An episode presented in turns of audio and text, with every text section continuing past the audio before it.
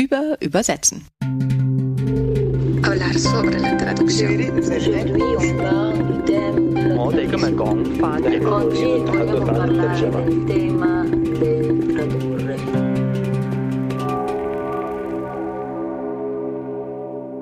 Herzlich willkommen zur 37. Folge von Übersetzen. Wir sind wieder bei Larissa gelandet und versenken uns tiefer in die Theorie. Und ich sag's mal gleich vorweg, oder Larissa? Unsere Stimmen sind so ein bisschen ja. angeschlagen.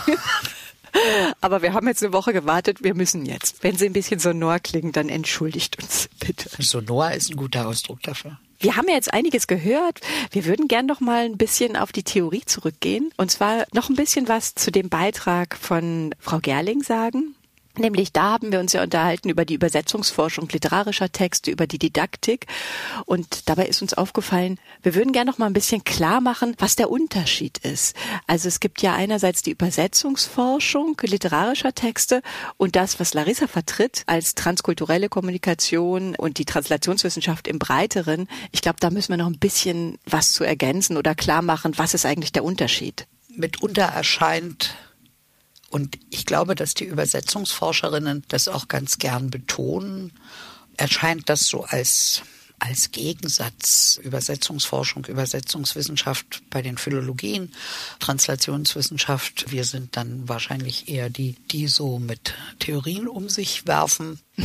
Ich glaube, dass der tatsächliche Unterschied, der tatsächlich existente und beobachtbare Unterschied vor allem darin besteht, welches ist der Gegenstand dieser Disziplin. Mhm. Und bei der Übersetzungsforschung, also wenn man denkt an den Göttinger Sonderforschungsbereich, mit den grünen Bänden zur literarischen Übersetzung mhm. oder eben das, wofür Düsseldorf ja quasi als Schwerpunkt steht, die literarische Übersetzung. Dort ist der Gegenstand der wissenschaftlichen Betrachtung, die literarische Übersetzung. Mhm. Und nur die literarische Und nur Übersetzung. die literarische Übersetzung. Über viele, viele, viele, viele, viele Jahrzehnte hinweg hat die Betrachtung literarischer Übersetzungen im Mittelpunkt jeder Betrachtung zum Übersetzen gestanden. Ja, eigentlich schon seit Jahrhunderten, ne? Seit Jahrhunderten genau. kann man sagen. Ich komme darauf noch gleich zurück. Mhm. Und das hatte zur Folge, dass die translationswissenschaftliche Modellbildung oder auch nur die übersetzungswissenschaftliche Modellbildung quasi literarisch geprägt war von der literarischen Übersetzung herkommend. Das Bild auf die Frage nach ästhetischen Fragestellungen, das Problem der Stilistik, all diese Dinge, die sozusagen mit der schönen Literatur, wie sie ja eigentlich heißt, mhm. verbunden ist und für sie natürlich Qualitätskriterium Nummer eins auch darstellt. Ja. Die Translationswissenschaft ist entstanden und hat sich entwickelt aus dem Anspruch heraus, generell übersetzen und auch dolmetschen unter ein Dach zu bringen. Ja. Wenn wir uns die Größenverhältnisse ansehen, ist das, ich kenne keine Zahlen dazu, aber ich vermute mal, das literarische Übersetzen macht fünf Prozent aus mhm. und der Rest ist pragmatisches Übersetzen, sagen wir dazu. Oder eben auch Dolmetschen. Und ja. beim Dolmetschen ist es noch viel schwerer zu erfassen, weil wir ja so schwer in die Geschichte des Dolmetschens gehen können, weil uns da die Quellen nicht so richtig zur Verfügung ja. stehen. Ne? Daran das heißt, liegt's auch, ne? Bei der literarischen Übersetzung haben wir ja die Quellen eben immer in Buchform zur Verfügung. Natürlich, das Deswegen, sind sakrosankte Texte, ja. die werden aufbewahrt, die werden tradiert, auf die greift man zurück, die werden archiviert, die gibt's in Bibliotheken, die zirkulieren, zumindest zu einem Teil. Genau. Teil zirkuliert auch gar nicht. Ja. Das heißt also, diese Prägung durch die Betrachtung des literarischen Textes will die Translationswissenschaft nicht negieren, das ist überhaupt nicht die Frage, mhm. sondern vielmehr einbeziehen und im Vergleich zu anderen Übersetzungstypen, Arten, Textsorten und wie man das immer nennen will, unter ein gemeinsames Dach oder auf eine gemeinsame Grundlage ja. stellen. Und wann waren eigentlich die Anfänge? Wann kann man ganz genau von den Anfängen sprechen? Der Translationswissenschaft? Ja. Das ist eine schöne Frage. Also die Bestimmung der Anfänge von Translationswissenschaft ist kein Windhundrennen. Wir waren aber Erster. aber so ein bisschen was hatte das, ne? Und alle haben sich bemüht, die Anfänge zurückzuverlegen. Gerade die Osteuropäer, die ja immer so ein bisschen sich unter Zugzwang fühlen, zu sagen, was sie auch schon haben oder hatten. Ne? Ja. Und es hat aber dazu beigetragen, wir waren sicherlich nicht die Einzigen, es hat aber dazu beigetragen, die Frage, die in Westeuropa und Nordamerika als entschieden galt, wann ist der Beginn der Translationswissenschaft, so ein bisschen aufzulockern. Mhm. Weil in Westeuropa, Nordamerika, also im Putin würde sagen, im kollektiven Westen, ja. wird sie festgemacht mit dem Jahr 1972. Ja. Da gibt's die große Konferenz in Löwen, Louvain, mhm. und James Holmes stellt dort sein, sein Manifest im Grunde genommen vor, translated, Ausrufezeichen. Und das ist bis nicht vor allzu langer Zeit die Zäsur gewesen, wo wir sagen, dort beginnt sozusagen die eigentliche Translationswissenschaft. Und die Frage ist, gab es vor 72 wirklich nichts?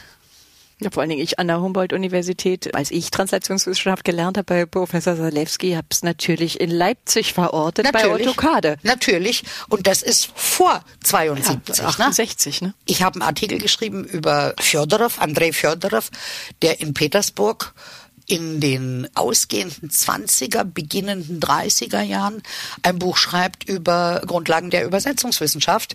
Mhm. Und zwar anknüpfend an die russischen Formalisten und das Institut zur Erforschung russischer Kultur in St. Petersburg.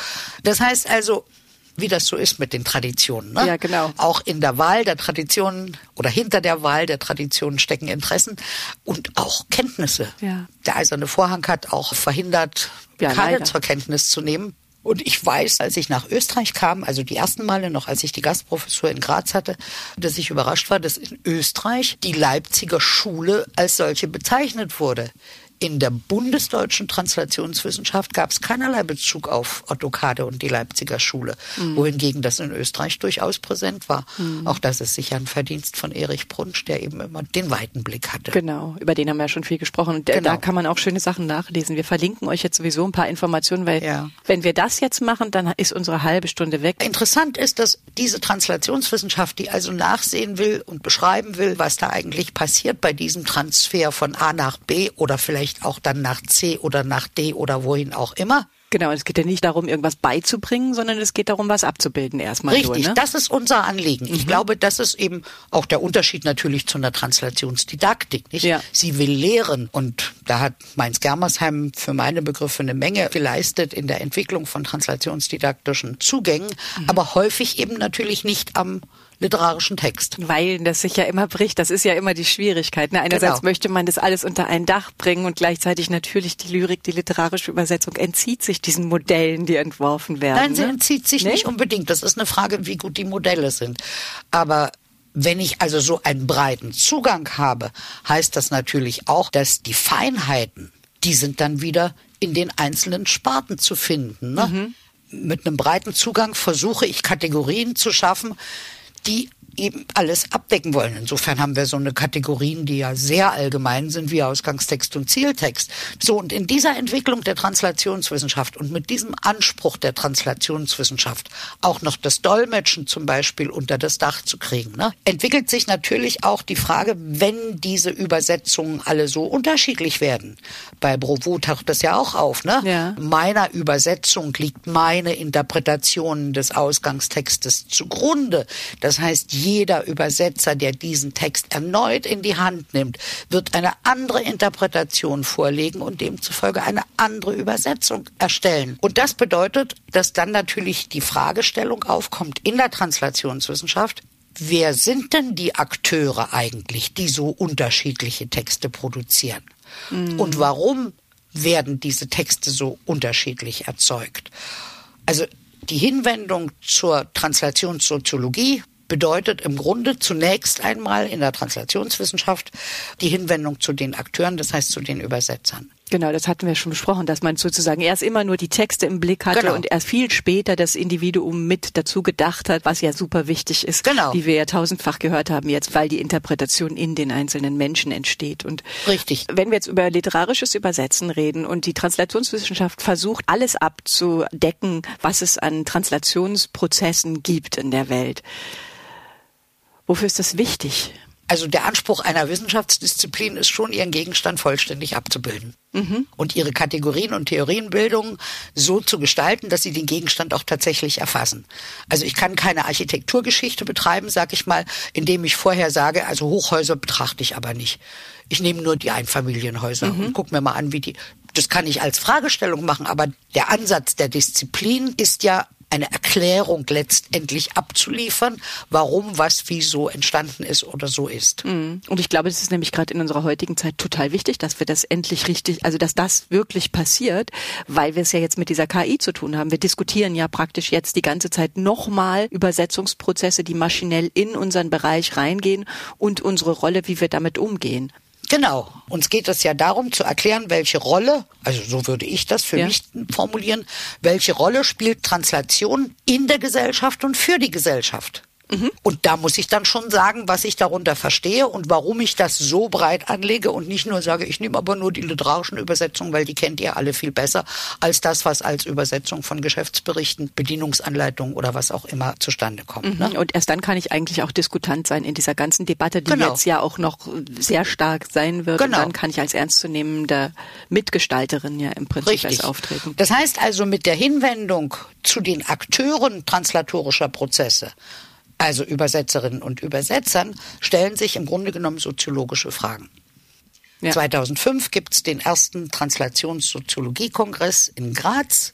Das ist wieder mal Brunsch und Michi Wolf, die das auf die Beine stellen. Großer Kongress mit allem, was da Rang und Namen hat. Und es zeigt sich deutlich auf diesem Kongress, dass viele damit noch nicht so richtig was anzufangen wissen. Also mhm, wir sehen die Notwendigkeit, uns diesen Fragen zuzuwenden. Mhm aber wir haben noch keinen Zugriff. Und dann kommt sozusagen der Siegeszug von Bourdieu auch in die Translationswissenschaft. Mhm. Er hatte vorher seinen Siegeszug durch viele andere Disziplinen schon angetreten. Mhm. Alle zitieren plötzlich Bourdieu, mhm. weil er bietet natürlich so ein fantastisch strukturiertes Programm, mit dem man so gut umgehen kann, sowohl für die Forschung als auch für die Lehre. Und er ist ja wirklich auch als Figur, als Person. Ich muss sagen, ich habe ihn damals sehr bewundert für seine unterschiedlichen Engagements, die aber, wenn man sie sich ansieht, eigentlich in sich eben kohärent sind. Ne? Mhm. Da ist sozusagen der, der sich mit der französischen Kolonialpolitik in Algerien auseinandersetzt, die ihn ja auch biografisch betrifft. Da ist der Wissenschaftler, der sich durchkämpft durch dieses französische wissenschaftliche Hierarchiesystem, Mitglied des Collège de France wird und gleichzeitig Mitgründer von Attac. Mhm. Also ein in dem Sinne sozusagen kohärente Person, der naja, der äh, intellektuell engagé, wie es ihn, glaube ich, nur in Frankreich gibt. ja. So, und von daher entwickelt sich dann sozusagen auch die Frage, wie kommt es, dass die Übersetzungen so unterschiedlich ausfallen, so unterschiedlich interpretiert werden? Gibt es dafür soziale Motive? Fragestellung der Soziologie. Mhm. Welches soziale Umfeld führt wozu? Zu welcher Haltung, zu welchen Verhaltensweisen? Und damit kommt sozusagen, Bourdieu greift diesen Begriff auf zum Habitus. Der mhm. Habitus ist natürlich kein neuer Begriff, aber er bekommt bei Bourdieu eine neue Ausprägung. Der Habitusbegriff ist insofern eine Zugangsmöglichkeit. Viele, viele, viele, viele, viele Übersetzerinnen und Übersetzer, die übersetzen, in irgendeiner Weise zu typologisieren. Mhm. um deutlich zu machen, wie ihre Rolle in einem sozialen Beziehungsgefüge ist und damit einen Anhalt dafür zu haben, warum sie so und nicht anders handeln. Habitus meint bei Bourdieu, ich zitiere ihn mal in der Brunschen Auslegung, das ist äh, vielleicht schlüssiger, ein kohärentes Set von Handlungsschemata, über die ein Individuum oder eine Gruppe verfügt aufgrund ihrer sozialen Position in dem sozialen Feld, in dem sie agiert. Also die Art und Weise, wie ich handle, wie ich mich verhalte, wie ich handle, aufgrund der Tatsache, dass ich in einem bestimmten sozialen Raum groß geworden bin, sozialisiert bin, lebe und tätig bin. Das heißt also, die Bedingungen, unter denen ein Individuum sozialisiert wird, sich beispielsweise für das Studium von Sprachen entscheidet, warum für Sprachen, warum für diese Sprachen und, und, und. Das sind ganz Hat jemand viele zwei Dinge. Muttersprachen, hat jemand äh, Eltern aus verschiedenen Kulturen. Genau. Und die Frage ist ja, ist das wirklich so individuell und differenziert, wenn man alle betrachten würde, dass sich da keine Ähnlichkeiten ergeben? Mhm. Oder gibt es Ähnlichkeiten, die sich typologisieren lassen, so dass ich also sagen kann, ich habe hier eine Gruppe von Translatorinnen und Translatoren, die sich so verhalten, weil Mhm. Das, also ja. Beschreibung wiederum, ne, das ist das Anliegen, erstmal beschreiben und dann gucken, ob wir was erklären können. Ob wir irgendwas finden, irgendeine Gemeinsamkeit finden. Genau. genau. Erklären können, woher es kommt auch. Wie dieses soziale Feld, in dem wir agieren, Einfluss hat auf die Art und Weise, wie wir, meine Wiener Verwaltungsleiterin hätte gesagt, wie wir translatieren. Habitus, der Versuch also zu typologisieren, warum sich Übersetzerinnen aufgrund bestimmter sozialer Prägungen so und nicht anders verhalten und dieses Verhalten weiter transportieren. Aha, und da einen gemeinsamen Nenner für alle zu finden. Für alle ja, in dem translationswissenschaftlichen alle, Gesamtkonzept ja. von Dolmetschen bis hin zu literarischen Übersetzerinnen. Das wird nicht okay. funktionieren. Das ist auch nicht der Anspruch, sondern mhm. die Frage ist, lassen sich überhaupt solche Aussagen treffen? Mhm. Und wenn ja, sicherlich für Gruppen. Also bei Bourdieu heißt das die strukturierende Struktur, die damit entsteht. Also diese einmal erworbenen Verhaltensweisen, Handlungsoptionen entwickeln sich weiter, perpetuieren sich, also verlängern sich, verstetigen sich und prägen dann sozusagen auch den Berufsstand. Ne? Mhm. Und dann hat sich Daniel Simeoni, einer der sich damit am frühesten beschäftigt hat, 1998 ist sein Text über den Habitus der Translatoren entstanden, veröffentlicht worden, hat sich beigemacht und hat versucht zu ermitteln, welche Habitus historisch existierten. Mhm. Ist schwierig, weil wir ja nicht so eine große Translationsgeschichte haben, auf die wir später noch genau, zurückkommen. Weil das ist sehr da schwer ja sehr wenig aufgearbeitet ist, mhm. weil da sehr wenig historisch, wirklich im Material, an den Fakten, an den Tatsachen, an den belegbaren Materialien so wenig aufgearbeitet worden ja. ist. Das heißt, es ist im Wesentlichen anekdotisch, worauf wir zurückgreifen können. Und dann kommt immer wieder der alte Dryden, der uns erklärt, dass wir doch Slaves we are. Und das perpetuiert sich, das zieht sich durch die Literatur. Und das heißt, wir haben immer nur ab und zu taucht mal eine Übersetzerin oder nee, ein Übersetzer, in dem Fall historisch natürlich ein Übersetzer auf, der irgendein Vorwort schreibt, der irgendein Nachwort schreibt, der irgendwas über sich schreibt oder irgendeinen Gedanke dazu. Aber das ist wirklich total punktuell. Im Grunde fangen wir mit Hieronymus an. Ne? Das ist ja sozusagen unser Ziehvater und wie wir wissen, sitzt der im Gehäuse, wenn wir Dürrer glauben können. Genau. Ist ganz allein mit seinem Löwen, den er gerettet hat und mit seinen Utensilien. Und so sieht das Übersetzer Bild aus, natürlich männlich, logischerweise wie sonst. Und Hieronymus, apropos, da muss ich, muss ich lästern, in dem äh, Buch, auf das Thomas Provost verweist, an dem er mitgearbeitet hat von Albrecht Buschmann, der jetzt nun wirklich kein Translationswissenschaftler ist, aber sich mit der Herausgabe dieses Buches ja ein übersetzungswissenschaftliches Programm auf die Fahnen geschrieben hat, habe ich ich habe ein bisschen gestutzt, gelesen von Theorie versus Praxis, verweist er auch natürlich auf Hieronymus.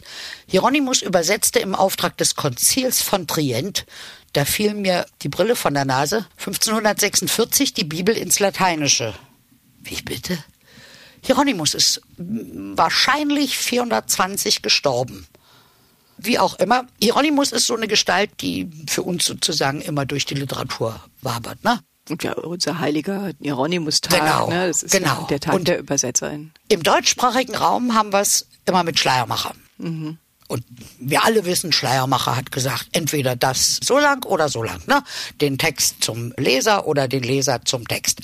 Und damit haben wir sozusagen diese leidige Dichotomie, als gäbe es nur diese zwei Möglichkeiten und als wäre es völlig klar, was eine solche oder eine solche Übersetzung ja. wäre. Und dann hat Anthony Pym hat sich da mal beigemacht und ich übernehme vieles von dem, was Anthony dort rausgearbeitet hat, nämlich die Frage, warum sagt Schleiermacher das? Ja. Und genauso kann man die Frage stellen, warum sagt Hieronymus, was er sagt? Mhm. Und da kommen wir zu einer Schlussfolgerung, zu einer Entdeckung. Also ich habe, für mich war es eine Entdeckung. Ich habe bei den beiden Begriffen eigentlich verteidigen die ihre Übersetzung. Mhm. Hieronymus Auftrag lautet, er soll die Bibel in Übereinstimmung bringen mit dem kirchlichen Dogma. Das ist sein Auftrag. Und das ist natürlich was anderes als übersetzen Sie mal den Text, ne? Mhm. Und er macht das. Und wir können uns vorstellen, wie unfrei er in diesem Übersetzungsprozess ist. Mhm. Und als er dann kritisiert wird für seine Übersetzung, da erklärt er unter Rückgriff auf Cicero und auf Horaz, warum er so und nicht anders übersetzt hat. Und dann kommt natürlich die logische Schlussfolgerung, denn nur so ist es richtig, ne? Ja, und es ist ja nun auch eines der wenigen Dokumente, die es dann gibt, wo Genau. jemand mal erklärt. Genau. Also, und dasselbe haben wir bei Schleiermacher. Schleiermacher übersetzt Platon und wird heftig kritisiert. Nein, er wird auch sehr gelobt, aber es gibt auch heftige Kritik an dieser Platon-Übersetzung. Und da tritt er auf und verteidigt seine Übersetzung. Das heißt also, wenn wir über Habitus von Übersetzerinnen und Übersetzern anhand ihrer eigenen Äußerungen nachdenken wollen, müssen wir Interessen, Intentionen, mhm, Epochen. äh, Epochen berücksichtigen und uns fragen, warum sagt er oder sie das so?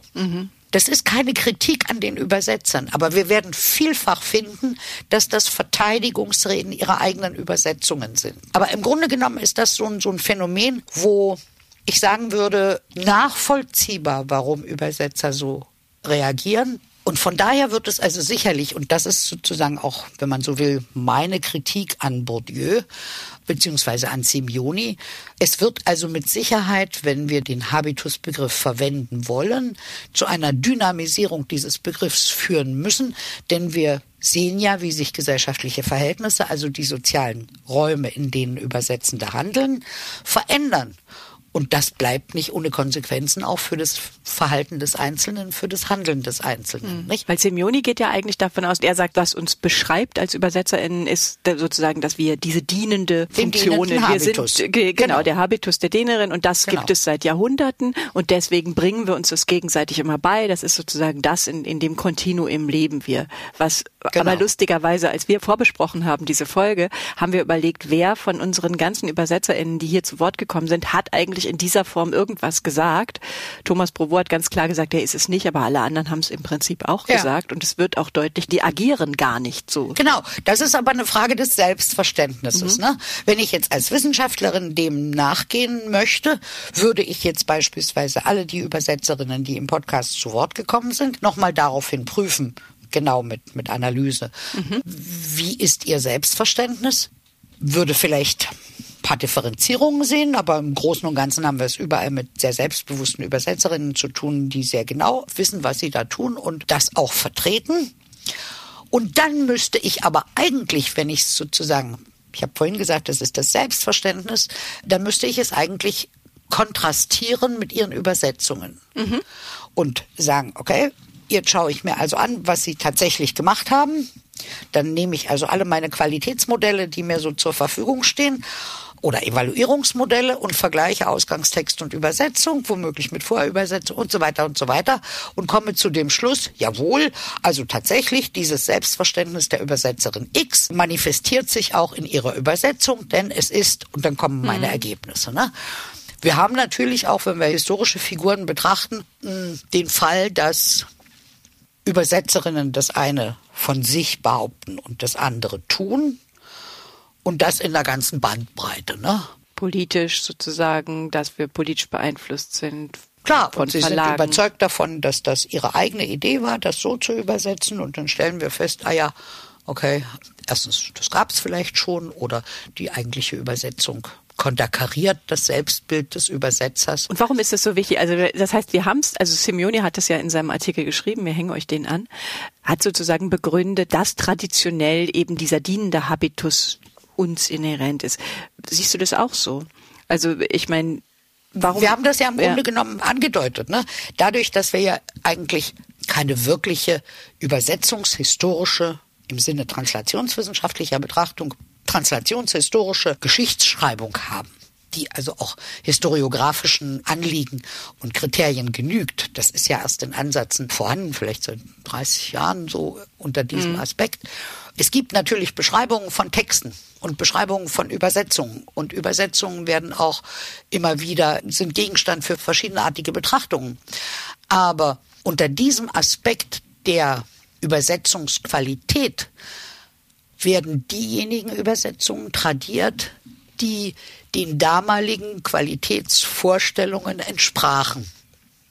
Das heißt, ein wirkliches Bild über womöglich dem dienenden Habitus widersprechende Übersetzungen haben wir nicht in dieser Breite. Mhm. Also was dort sonst noch passiert ist an translatorischen Erzeugnissen zustande gekommen ist, müsste man, glaube ich, erst wirklich neu bewerten, vielleicht auch erst finden, um dann zu sagen, also neben diesem dienenden Habitus, der natürlich, machen wir uns nichts vor, für jede Gesellschaft der bequemere ist, Mhm. Statt der Aufmüpfige, der Widerspenstige, der sozusagen Denke. es was ganz anderes machen will, als der Auftraggeber von ihm erwartet. Und einen Auftraggeber haben wir immer in irgendeiner Form. Ne? Das können wir eigentlich gar nicht sagen. Es kann sein, dass bestimmte Tendenzen einfach nicht wahrgenommen worden sind, nicht mhm. tradiert worden sind, nicht überliefert worden sind. Diese Suche steht noch vor uns. Ja.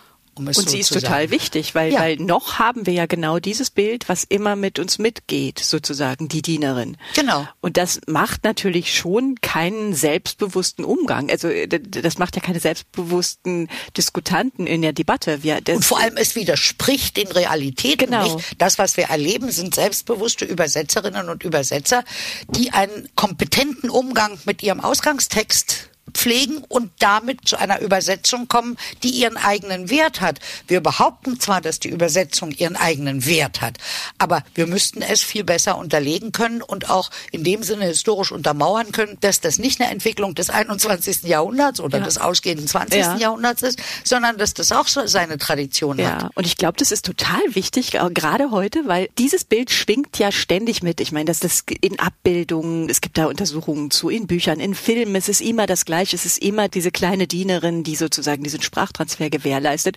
Und ich finde zur Zeit, wo so viel über KI gesprochen wird, ist es ganz auffällig. War auf der Frankfurter Buchmesse, wo du merkst, es ist ein Selbstbewusstsein kommt von InformatikprofessorInnen da rein und die Übersetzerinnen ordnen sich sozusagen unter und es ist gleich dieses typische Bild, die Dienenden, wir werden das lektorieren, die KI wird uns ersetzen, wir werden da sein und wir werden es in Ordnung bringen. Und da habe ich auch gedacht, das ist tief verwurzelt, dieses Bild, und da muss man wirklich ran. Wir müssen endlich in dem Sinne selbstbewusst Einsteigen. mit der KI umgehen genau. und deutlich machen, welche Erwartungen wir haben und auch welche Rechte wir haben genau. im Umgang mit diesen Also es war ja das Gespräch, was du mit Katharina Zweig genau. geführt hast. Wir werden da auch bestimmt später nochmal drüber reden, das ist jetzt auch gar nicht das Thema. Mir ja. ist nur jetzt wieder so aufgefallen, da liegt so viel begründet in diesem Habitus von uns selbst, weil wir uns so klein machen. Das ist einer der wichtigsten Momente, dass wir uns klar machen, wir werden wirklich von diesem äußeren Bild, was uns übergestülpt wird, so stark äh, instrumentalisiert und gelenkt, das ist gefährlich. Also es ist also, äh, gefährlich Übersetzerinnen und Übersetzer, bedient euch bei der Translation Religionswissenschaft, ja. um Argumente zu gewinnen für unseren wichtigen, bedeutenden Status in der Gesellschaft. Genau, das ist, glaube ich, ein total gutes Schlusswort, weil ich glaube, das ist es. Also wir empfinden uns alle und auch das alles, was wir gehört haben in diesem Podcast, es sind überhaupt keine dienenden Persönlichkeiten, genau. sondern sehr selbstbewusst ja. agierende Personen im Kontakt mit ihren Verlagen, im Kontakt mit der Gesellschaft an sich. Aber wir müssen das Bild umformen, jetzt aktiv. Wir müssen sozusagen, dann bedienen wir uns doch bei euch. nur zu. wir machen es ja nicht äh, nur für uns. Ja, dann schreiben wir jetzt einfach mal richtig ein paar viele Texte unten in die Shownotes und dann viel Spaß beim Nachlesen. Mhm. Ja. Vielen Dank, Larissa. Ich fand das sehr spannend mit dem Habitus und. Und nochmal bitte um Nachsicht für diese Stimme macht nichts. Und was wir auf jeden Fall, das kann ich ja jetzt hier schon mal versprechen, weil Larissa wartet schon wirklich so viele Folgen darauf. Wir werden über Translationsgeschichte machen beim nächsten Bitte. Mal. Alles klar. Okay, vielen Danke. Dank fürs Zuhören. Ja. Tschüss. Wij willen vertalen. Wij willen tolken. Hun redelijk И, por supuesto, hablar de la traducción. Переводить, переводчица, переводчик, переводчик. Обсуждаем наши переводы. Переводить. Ты переводчица?